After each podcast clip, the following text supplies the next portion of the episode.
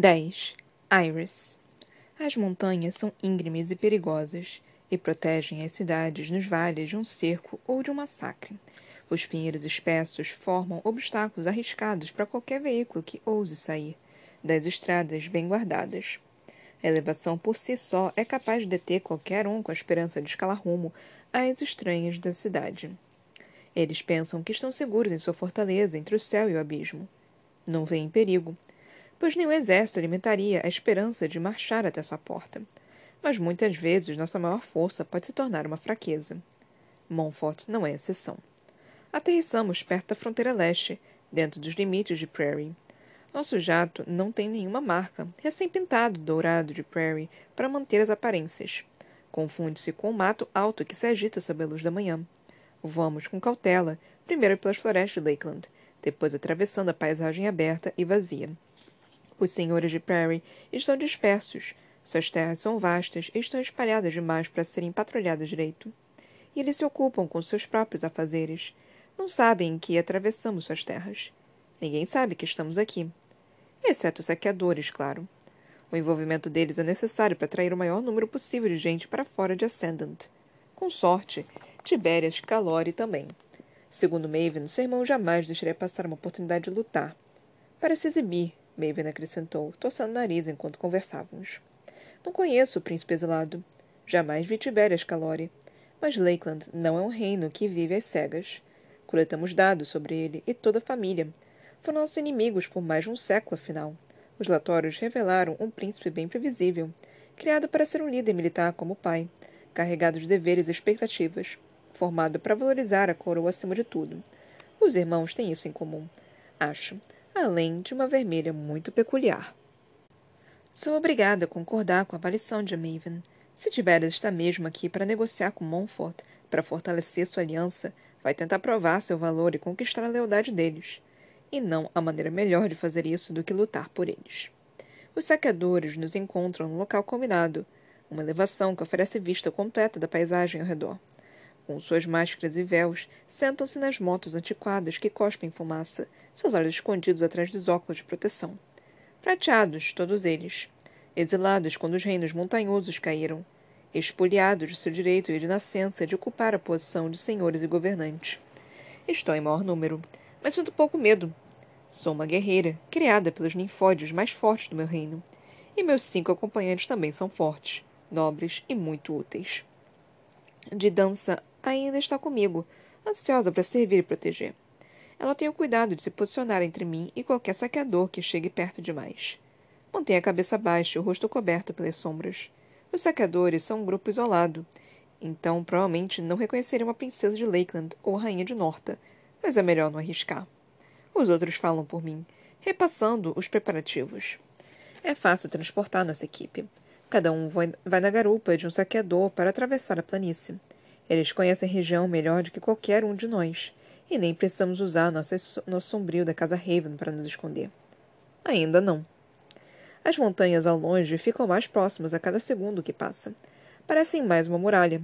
O medo tenta corroer minha determinação, mas não permito. Forço a vista e aguço o foco na tarefa, deixando pouco espaço para qualquer outra coisa. À medida que as horas se esvaem, repasso o plano na cabeça. Cada obstáculo a superar. Atravessar a fronteira. Isso é fácil. Os secadores conhecem bem as trilhas e os pontos cegos de Montfort. Seguem um riacho através de uma floresta fechada de pinheiros. E, e só quando começamos a subir o sopé das montanhas é que me dou conta de que estamos do outro lado da linha invisível que divide Prairie e Montfort. Pagar a passagem.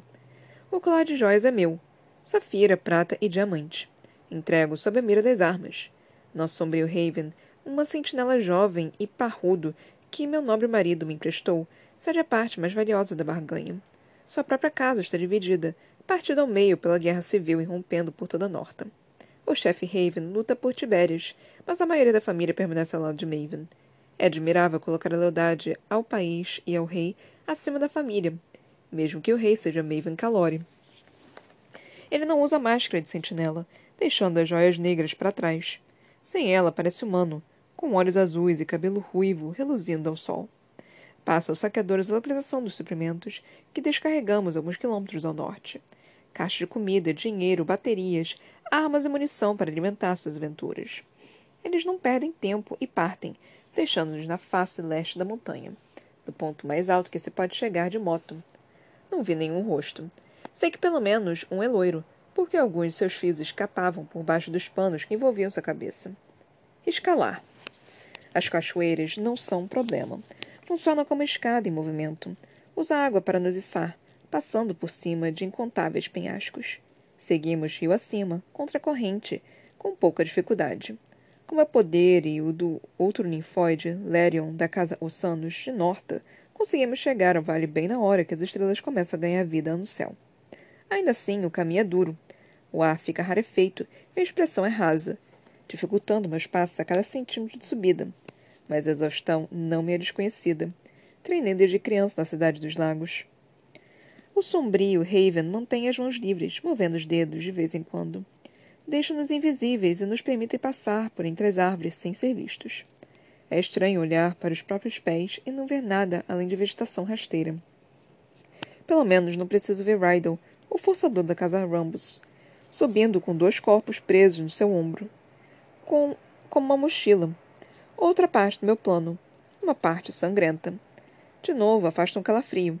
Começamos a escalada mais ao norte da cidade, o que nos força a rumar para o sul a fim de alcançar o rio.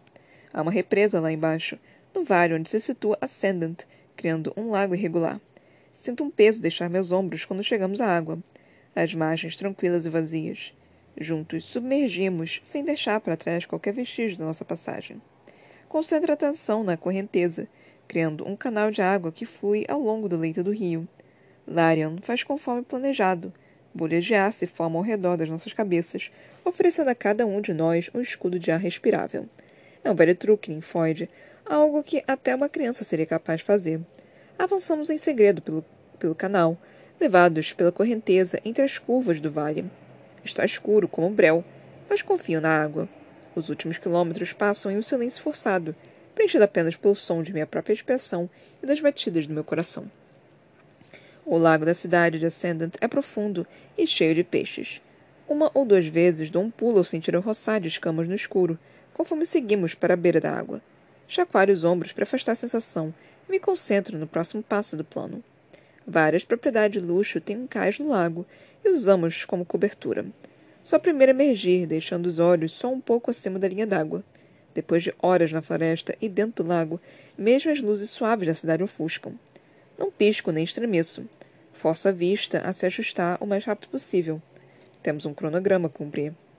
Nenhum alarme ainda nenhum sinal de alerta. Bom. O sentinela Raven volta a nos cobrir quando saímos da água, mas nem mesmo ele é capaz de esconder o rastro de pegadas molhadas que deixamos pelas vielas. Isso é com Lyron e comigo.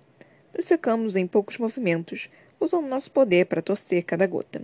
Condenso as poças que se formam no processo e as despejo em forma de esferas brilhantes de água nas plantas sarjetas mais próximas. Não deixamos vestígios. Passei o voo até Prairie decorando a planta de Ascendant através da mapa de Bracken. Me perturba um pouco saber que tanto do meu plano foi baseado no trabalho de outra pessoa. Tenho que confiar na informação que me deram, ainda que qualquer falha possa significar fracasso. Embora a capital de Montfort seja confusa, uma rede entrecortada de ruas e escadarias consegui traçar a rota mais rápida desde o lago represado até onde os filhos de Bracken estão presos. Não no palácio, segundo os espiões de Piedmont, mas no observatório, da segurança de uma viela escura e silenciosa, levanta os olhos para as encostas íngremes até o edifício com cúpula do alto da lateral da, manhã, da montanha. Minhas pernas tremem perante a ideia de escalar alguns milhares de metros a mais. Avanço sem fazer barulho, controlando minha expressão para que saia baixa e compassada. Inspirando pelo nariz, expirando pela boca, ao ritmo dos meus passos. As escadas não são um problema para um forçador, apesar do peso extra da carga. O Sentinela Raven é mais bem treinado do que qualquer um de nós, criado para defender o rei e sua família, está no ápice da forma física. O mesmo pode ser dito de Lyron. Sou avessa a confiar em alguém de Norton, ainda mais a, a ter três ao meu lado, mas não tive como evitar. Uma representação igualitária e necessária em nome da política. De dança é a única em quem confio plenamente. Mantenho-me em alerta quanto a meus outros companheiros de Lakeland. Não gosto de Niro, da linhagem Escariel, mas precisamos dele e de seus dons. É um curandeiro, mas um curandeiro estranho. Uma pessoa dotada do poder de salvar vidas não deveria gostar tanto de tirá-las. Consigo ouvir sua expressão rápida à medida que subimos. Embora fique feliz por ter um curandeiro tão talentoso como ele na retaguarda, gostaria que não fosse necessário. Niro sente prazer demais do que terá que fazer antes da noite acabe. Com sorte, não vão perceber nada até o meio-dia. Ele sussurra. Meu trabalho será perfeito. A voz é suave, sedosa. Niro vem de uma longa linhagem de diplomatas. Não perita em remendar alianças políticas com ossos quebrados. Continue, continue em silêncio, murmuro de volta para ele. O fantasma de sua presença parece mais frio do que o ar da montanha. Ascendant não está desprotegida. Postos de guarda e patrulhas pontilham o caminho, embora em menor número do que em Lakeland ou na capital de Northam. O povo de Montfort é burro se acha que as montanhas e seus segredos bastam para garantir sua segurança. Olho por cima do ombro para o outro lado do vale. Sinto minha trança preta sacudir, mas não a vejo. O palácio que deve ser do primeiro-ministro se ergue na mesma altura em que estamos, com outras propriedades, e prédio do governo ao lado resplandecente branco sob as estrelas, com muitas luzes brilhantes dos terraços, sacadas e janelas. Mare Barrow está lá dentro, a garota elétrica com instinto de sobrevivência aguçado. Achei-a muito curiosa em Urchin, a vermelha na coleira do rei prateado, que parece igualmente preso por ela. Não quero fingir que compreendo por que Maven se deixou enfeitiçar desse jeito, mas deve ser culpa da mãe dele. Ninguém nutre tamanha obsessão. Não pode ser amor. Ninguém que é capaz de amar age como Maven. Nunca achei que ia me casar por amor. Não sou ingênuo bastante para devaneios do tipo. Meus pais aprenderam a se amar e respeitar ao longo do casamento arranjado, e isso, pelo menos, eu esperava. Maven torna essa esperança impossível. Só tive pequenos vislumbres do seu coração, mas suficiente para saber que está morto. Se os filhos de Bracken não fossem nosso objetivo, se eu tivesse mesmo esperança de manter minha coroa de Norta, talvez pudesse alimentar a ideia de matar Mare Barrow. Não por mal, mas na esperança de dar alguma clareza a Maven. Ela agora é uma motivação, a isca que o faz seguir em frente, mas também é uma fraqueza. E eu preciso dele fraco. Preciso dele distraído. Como minha mãe disse, Maven Calória terá que enfrentar a enchente. Todos terão. O contingente militar saiu há dez minutos, seus veículos rangendo montanha acima. Ainda dá para escutar os ecos pela encosta reverberando através das ruas e dos becos da capital de Montfort. Sirenes e alarmes estrilam pelo resto da cidade, exatamente como planejado. Pisco, ainda em volta na sombra impenetrável do sentinela Raven. Os guardas do observatório abandonaram seus postos para auxiliar a cidade, deixando para trás o exíguo destacamento de dois soldados. À noite, seus uniformes verdes parecem negros. Ambos se destacam contra as colunas de pedra lunar polida que sustentam os vitrais de cúpula cintilante. Sem um cantor ou um murmurador para apagar a memória dos dois guardas, não temos escolha senão passar por eles às escondidas. No edifício, mas prendo a expressão enquanto nos esgueiramos por entre as colunas do observatório. Eles ladeiam a entrada, firmes e preparados, acostumados ao som dos alarmes. Ataques de saqueadores são comuns, disseram-me e representam pouca ameaça à capital. Da planície? um diz, virando o rosto. A outra balança a cabeça. Na encosta. Atacaram a planície duas vezes mês passado. O primeiro guarda abre um sorriso e enfia a mão no bolso. Planície. Após dez cobras com você. Não cansa de perder para mim, não? Ela responde. Enquanto os dois riem, encosto na fechadura da porta. Com a outra mão, abro o cantil preso ao cinto. Sob o poder do sentinela Raven, não consigo enxergar o que estou fazendo, me guiando pelo tato complico pouco as coisas, deixando-me mais lenta.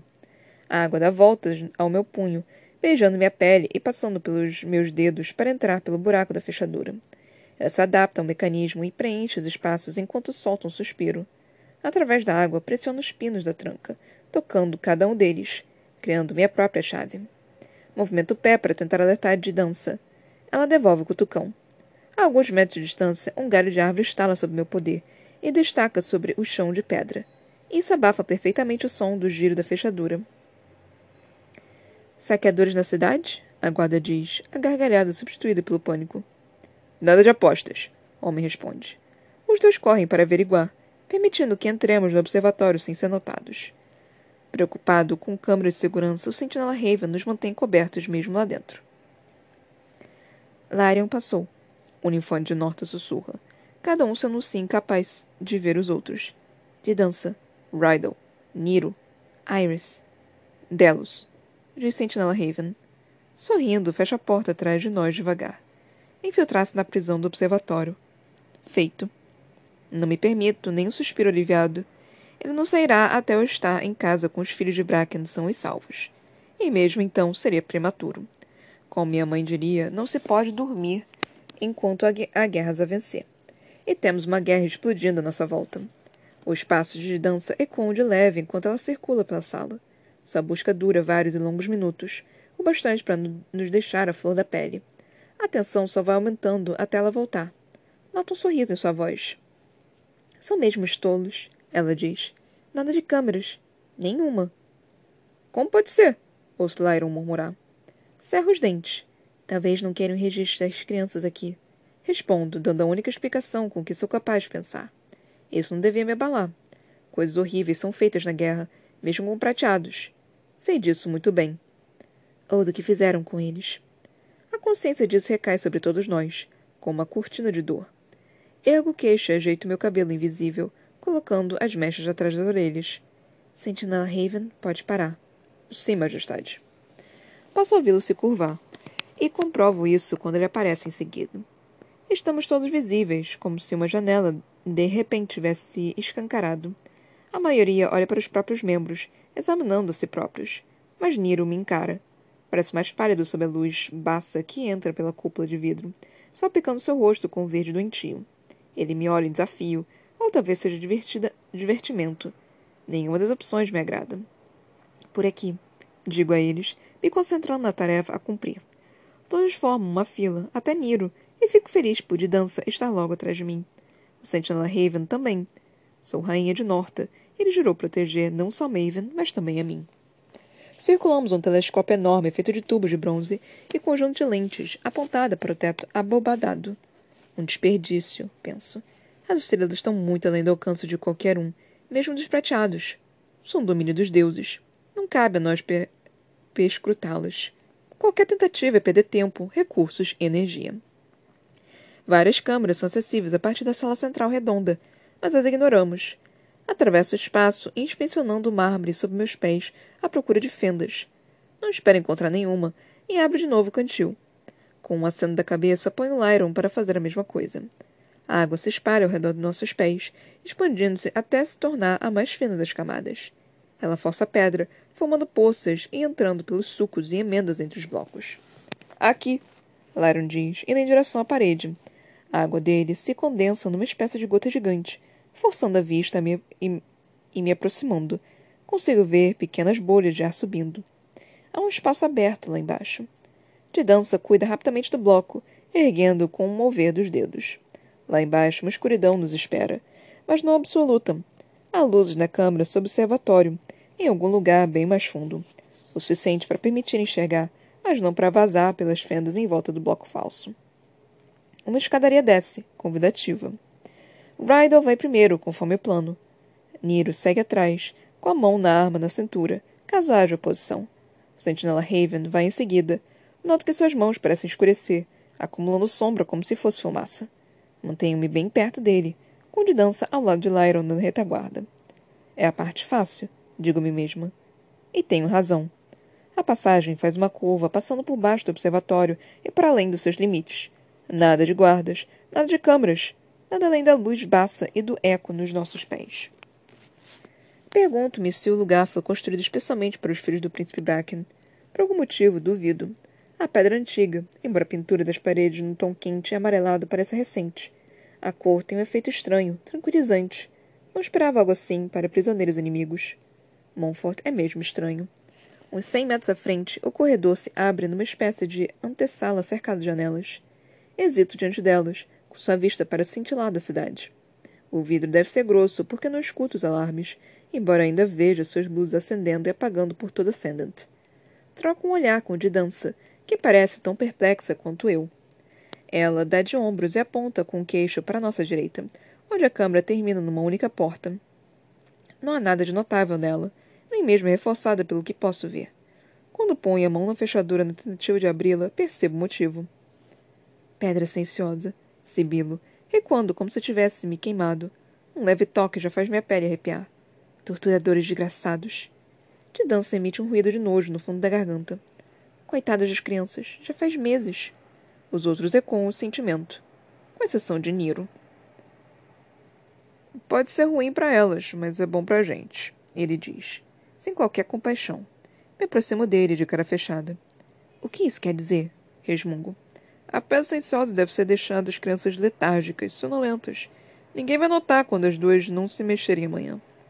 Ele diz enquanto cutuca os corpos nas costas de Rydon.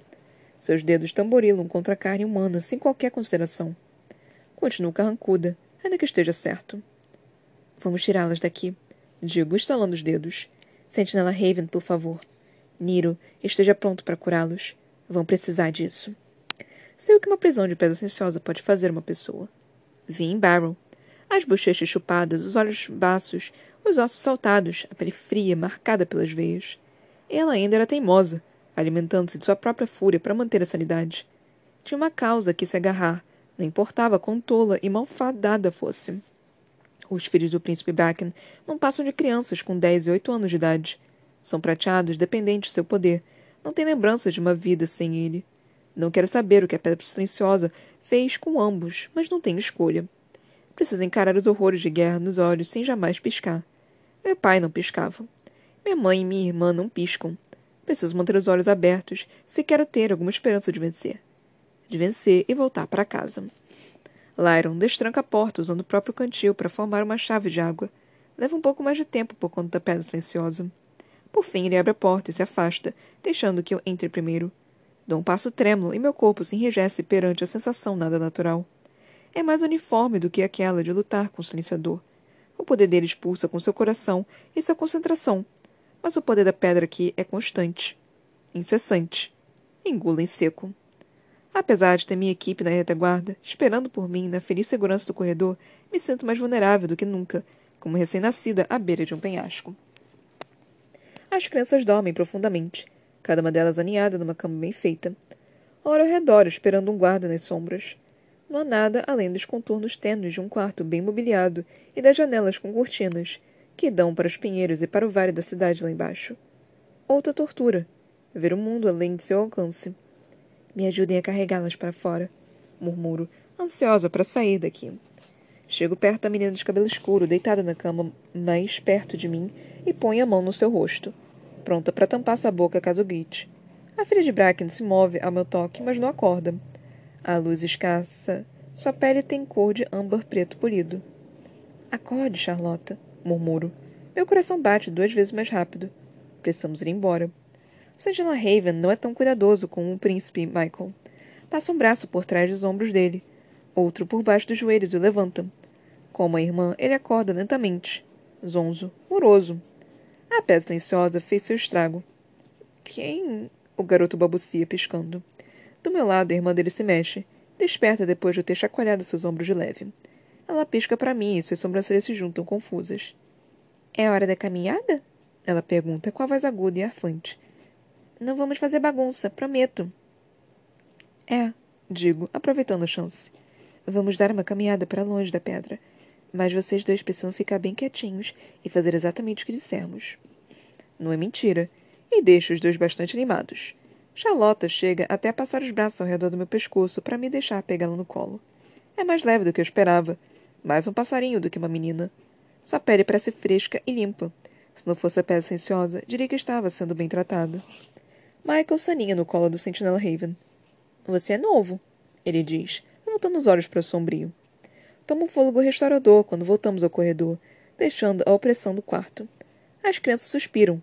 Charlotta relaxa nos meus braços. Lembrem, façam o que dissermos, murmuro, desviando os olhos daquilo que Rydell e Niro preparam. O garoto faz que sim, mas ela levanta os olhos para mim com uma expressão intensa que eu não esperava encontrar numa criança. Está nos resgatando? Charlotta sussurra. Não vejo motivo para mentir, mas as palavras entalam mesmo assim. Porque posso falhar. Posso acabar deixando os dois morrerem. Eu mesma posso morrer da tentativa. Estou, digo com esforço. Deixe-me ver os dois. Niro não perde tempo, acendendo uma lanterna no rosto de ambos que ofusca até mim. Shh! Murmuro quando Michael geme. Lanço um olhar fulminante para Niro por cima da cabeça da garota, mas ele me ignora, focando nas crianças. Os olhos dele vão de um lado para o outro enquanto memoriza seus traços. Quando se volta para o pacote no chão, não consigo desviar olhos rápido bastante. Acabo vendo de relance os pequenos corpos de dois vermelhos. Ainda respiram, sob efeito de drogas pesadas, alheios demais para acordar sem ajuda, mas ainda respiram. Niro precisa de carne viva para trabalhar. O Sentinela Raven se vira como eu, dando as costas para curandeiros vermelhos. Não podemos deixar que as crianças vejam o que estão fazendo, e não queremos assistir ao processo. Fraca. Algo dentro de mim sussurra quando estremeço ao som da lâmina sendo desembanhada. Mantenha os olhos abertos, Iris Signet. Que talento! Ouço Niro dizer a si mesmo com uma voz lupina e cheia de alegria. O trabalho dele é na maior parte silencioso, mas só na maior parte.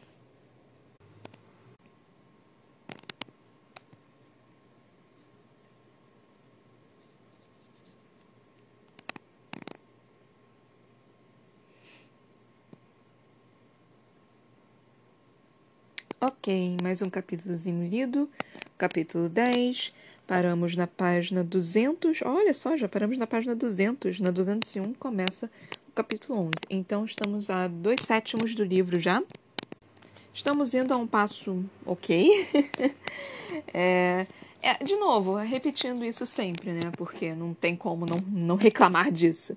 Os capítulos são meio que grandinhos, então, ao mesmo tempo que é, fica um episódio curto, não dá para ler dois, porque senão fica muito tempo aqui, né? Então, assim. Mas esse nesse capítulo nós tivemos a Iris como a protagonista. E eu achei esse capítulo relativamente interessante. Tipo, eu já tava esperando um capítulo meio chato, porque os últimos dois capítulos que tivemos a Iris, eu basicamente queria dormir. porque eu, eu, eu não gostei dos capítulos da Iris. Esse capítulo já eh, achei mais interessante. Mas eu tava o tempo todo lendo, é, achando que ia dar alguma merda para eles. Achando tipo, ah não, ela vai ser capturada. Ah não, vai ser alguma coisa assim. Mas não.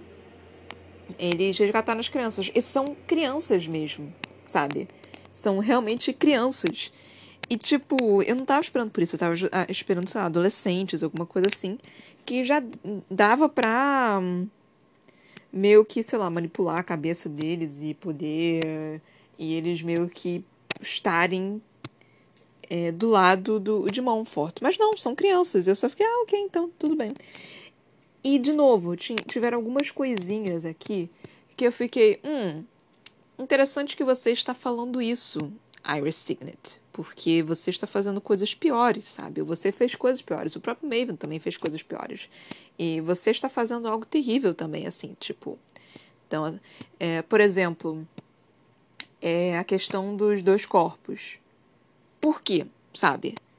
Assim, poderia ter feito qualquer outra coisa, poderia ter colocado um bando de. Qual é o nome? É. Como se diz? É esqueci o nome do, do, do, almofadas, qualquer coisa, porque eles vão saber que os as crianças foram levadas, né? E não, eles escolhem pegar vermelhos, né? Vermelhos, é, drogados, acho que basicamente vão matar essas crianças e meter debaixo das cobertas. Não precisava dessa crueldade toda, sabe? Não precisava disso.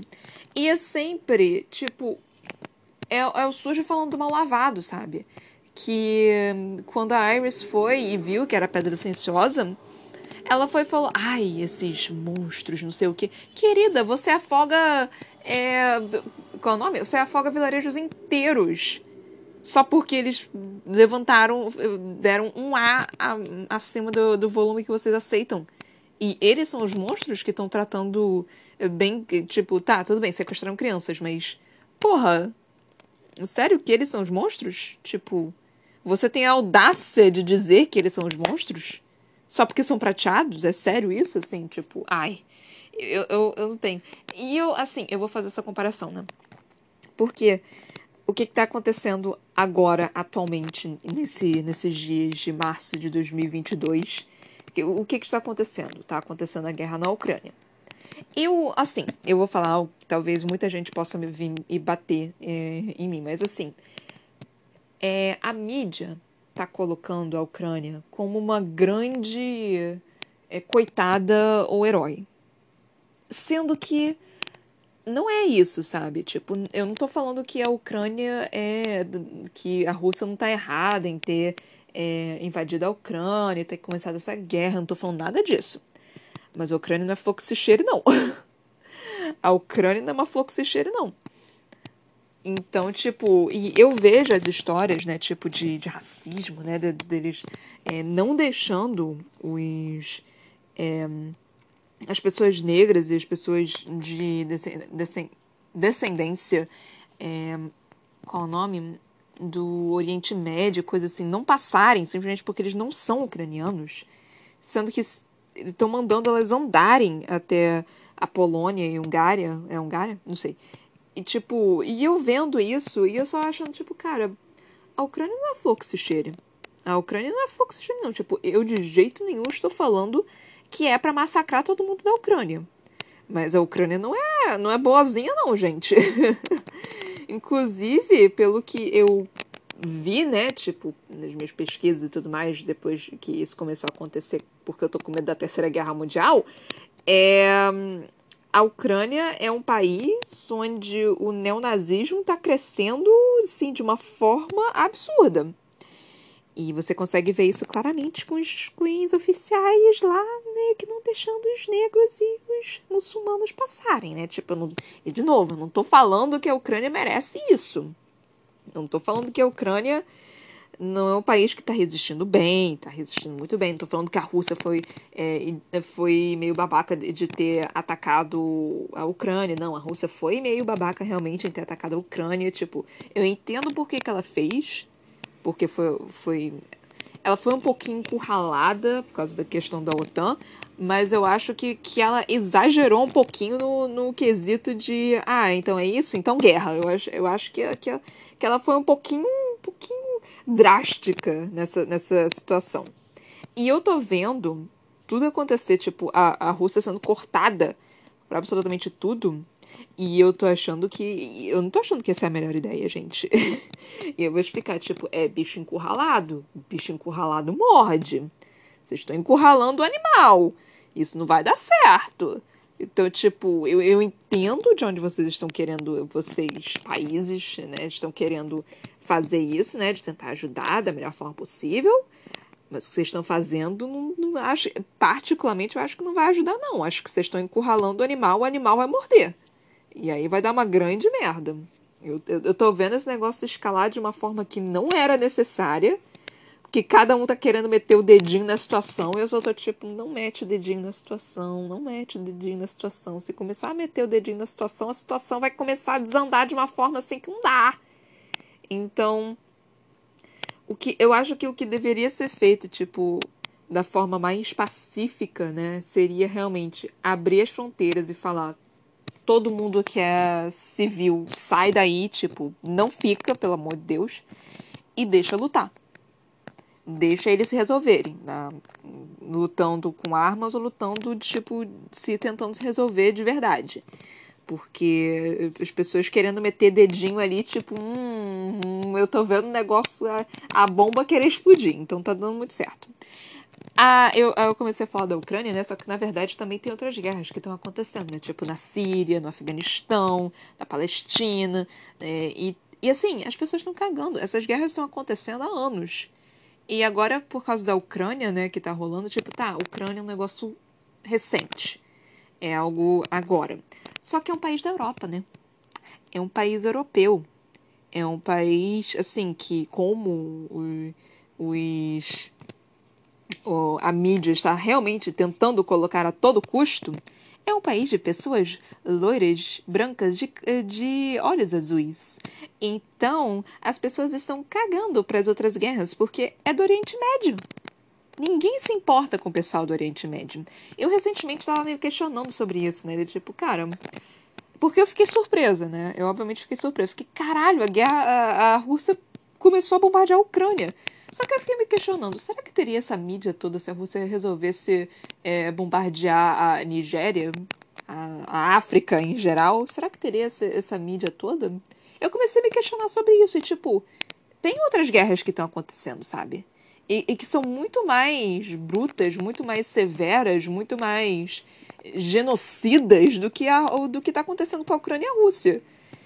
E, tipo, ninguém tá falando sobre. E o, os países não estão abrindo as fronteiras para conseguir ajudar.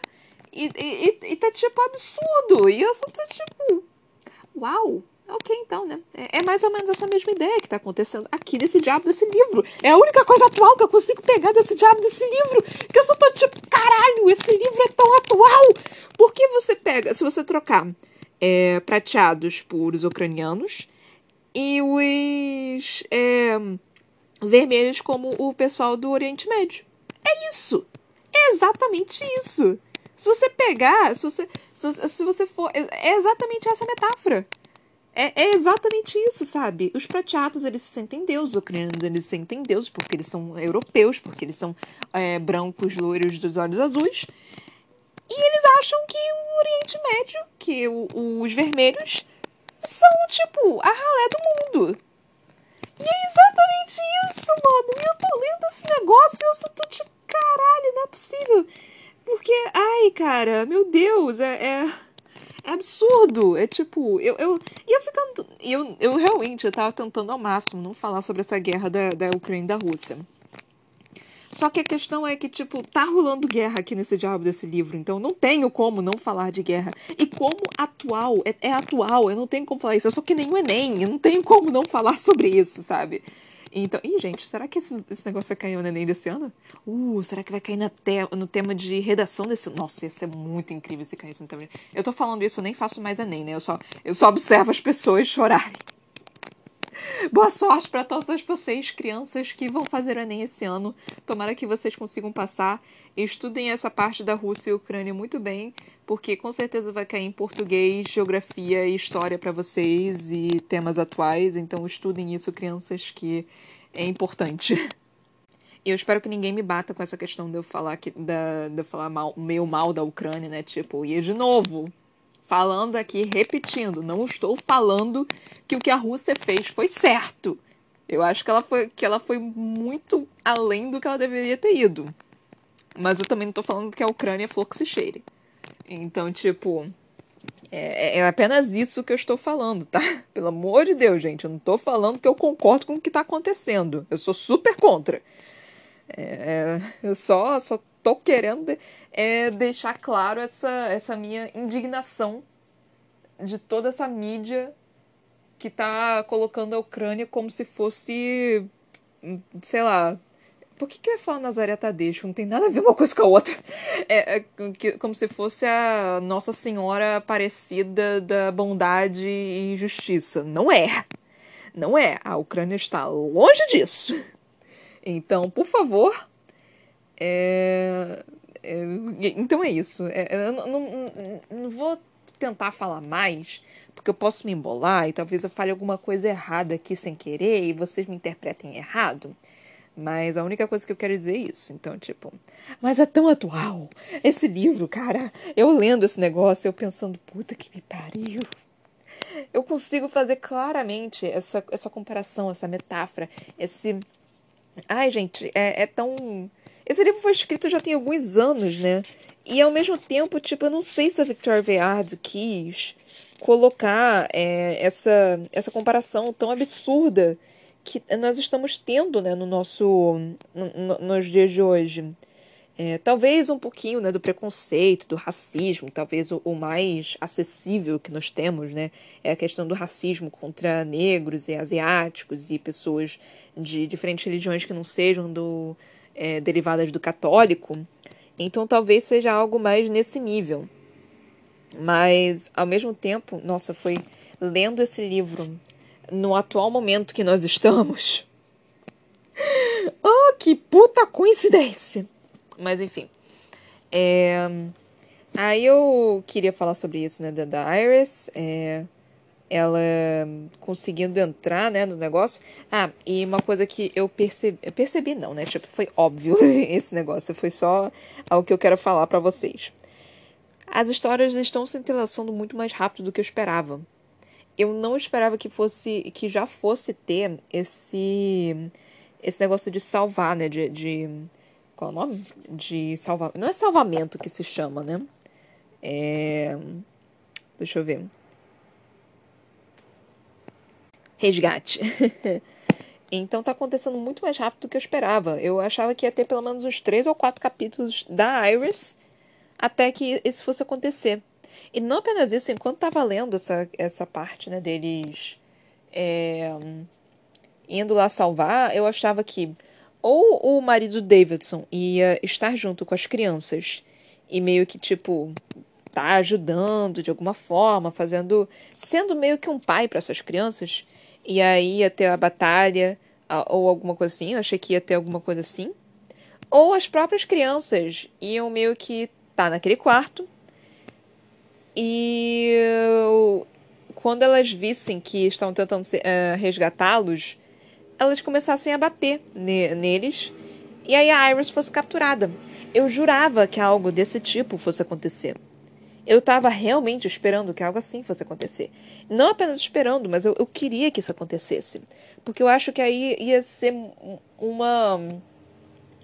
Não um plot twist, mas talvez um mini plot twist muito mais interessante eu realmente queria que algo assim acontecesse.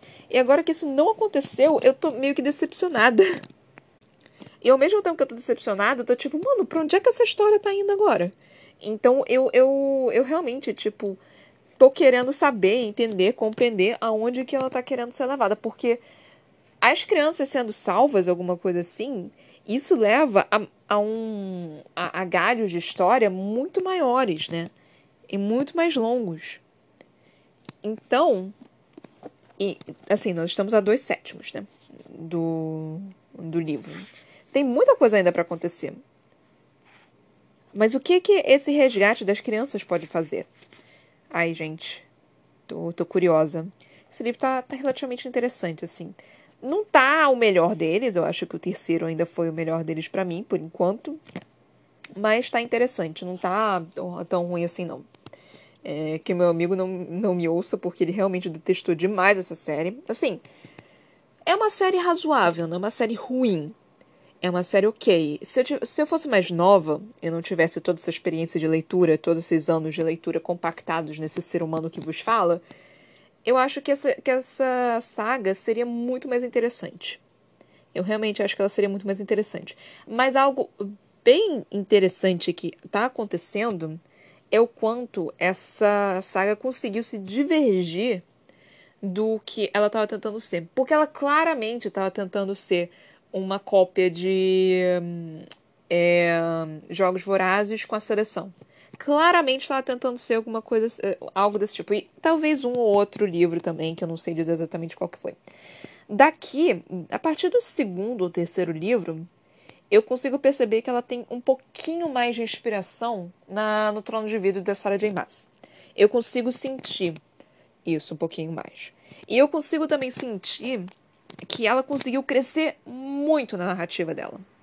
Assim, foi algo absurdo do qual ela realmente cresceu, ela se desenvolveu, ela conseguiu, ela tá criando uma história muito mais interessante.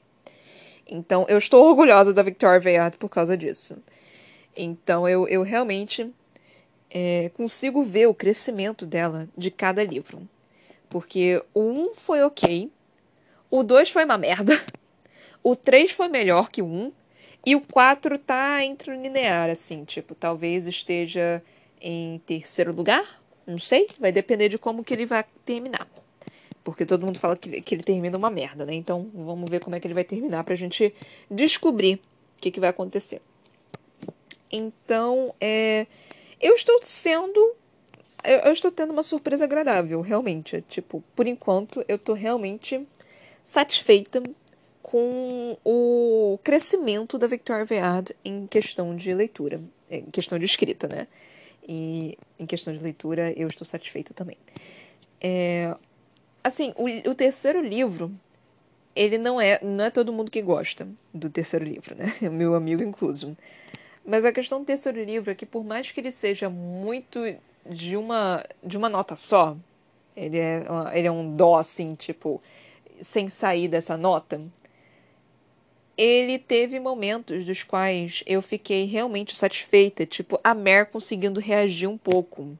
Tipo, muito é, enemies to lovers, assim, que. É, só enemies, love lovers, não sei. É, inimigos. Eu, eu tenho uma satisfação não muito sadia de inimigos apaixonados por, pelas é, mulheres principais. Eu, eu, eu tenho essa, essa esse fetiche, assim, de. de... Então, para mim, foi, foi maravilhoso. Eu sei que nem todo mundo tem isso, mas, sei lá, me dá um prazer tão grande quando eu vejo inimigo apaixonado pela, pela personagem principal. Me dá uma satisfação, assim, tipo, porra, ela é tão. Ela é tão perfeita, ela é tão maravilhosa, ela é tão filha da puta boa que ninguém consegue resistir a essa arrombada. E eu amo isso. Tipo, eu, eu realmente gosto disso, assim. É, é, é algo do qual eu, eu, assim, eu babo, eu realmente babo quando o inimigo gosta da mocinha. O inimigo nem precisa ficar bom por causa da mocinha. Eu só, tipo, o inimigo tá, eu, eu gosto quando o inimigo tenta de todas as custas trazer a mocinha pro lado ruim. Eu amo quando isso acontece, porque dá aquela ansiedade, tipo, não, sua filha da puta, você é boa demais para isso, você não pode fazer isso, não sei o quê. Então dá aquela ansiedade, dá aquele, aquele friozinho na barriga. Então eu realmente gosto disso. Eu já expliquei isso aqui várias vezes, né? Mas eu vou continuar explicando, porque toda vez que tiver algo desse tipo, eu vou falar, porque eu amo muito. Ai, Deus. Então é isso que eu tenho para falar nesse momento, gente. Eu espero que vocês estejam curtindo o livro, a saga. É o último livro da saga. Lembrando que nós temos ainda um livro de contos, que os contos estão nas três fases dessa saga, que é no início, no meio e no fim. Eu não faço menor ideia de quais que são quais, eu não faço menor ideia do que, que se tratam os contos, eu só sei que eles existem e que eu tenho o livro. E que eu vou lê-lo aqui para vocês. Então, se vocês estão curtindo, por favor, compartilhem. E eu não sei por que, que essas motos fazem tanto barulho. Mano, eu moro no 15 andar e mesmo assim a moto faz barulho pra cacete nesse diabo desse, é, desse apartamento. Eu odeio isso. Tipo, eu, eu gravo, eu faço questão de gravar esses episódios de madrugada para não ter barulho. E apare, me aparece um filho da puta numa moto que faz. Né? Tipo, cara, eu vou dar um na sua cara daqui a pouco. Mas, enfim, se vocês estão gostando desse. desse eu nem sei se vocês ouvem, mas eu fico tão puta com isso, com esse barulho, mas enfim. É. Se vocês estão curtindo, por favor, compartilhe. Se vocês não estiverem curtindo, também compartilhe, por favor, que aí você pode falar, tipo, olha só essa filha da puta que fala um bando de merda, não sei o que, ela é muito chata, vamos zoar da cara dela, assim, tipo, pra cacete, vamos? E aí você compartilha assim, me ajuda, olha só, que coisa legal. Mais uma moto. Ai, meu Deus do céu. Aí vocês compartilhando e fazendo assim um, um, grupo de pessoas que querem rir da minha cara, eu ficaria muito satisfeita, sabe? Porque aí tem mais pessoas me ouvindo e eu, eu fico feliz com isso, sabe? Mesmo talvez vocês não ficando felizes com isso, eu fico feliz com isso. E isso me ajuda, isso, isso pode me ajudar. Contanto que vocês não me xinguem, vocês podem rir de mim, tem problema nenhum. É só, é só não me xingar, é só não me mandar mensagem de hate, é só não xingar a décima, eh, toda a minha família, nem nada disso. Tá tranquilo, vocês podem fazer o que vocês quiserem. É, é só não me humilhar, tá tranquilo. Então é isso, gente. É... Não sei como é que vai ficar aqui, tipo. Eu acho que eu, a separação que eu fiz dos capítulos não. Ou vai ter que ter mais, porque eu acho que talvez estejam. Vai ficar que nem o último episódio que eu falei por, sei lá, seis minutos. Mas às vezes eu, eu, eu compactuando por seis minutos, eu, eu falo exatamente tudo que eu tenho que falar e não fico enrolando como eu tô fazendo no momento. Mas sempre depende do capítulo, porque tem um outro que eu, que eu realmente quero poder fazer mais, eu quero poder fazer comparação, eu quero poder destrinchar. Então, assim, sempre depende do capítulo. Mas eu espero que essa separação que eu fiz dos, dos capítulos esteja bonitinha e esteja tranquila e seja exatamente isso. Porque eu quero conseguir terminar de ler essa saga logo. É, mesmo ainda tendo mais um livro, eu quero terminar de ler essa saga logo, porque eu quero, que eu quero ler os outros livros. Eu já estou desesperada para ler os outros livros, assim. É, eu, eu quero poder ler as outras sagas também, que elas são um pouquinho menores. É, eu, eu, cara, eu, eu, eu, já tô cansada. Eu quero, eu quero algo novo. Eu preciso de algo novo. A gente já tá muito tempo aqui já. Então é isso, gente. Até a próxima. Beijinhos e tchau, tchau.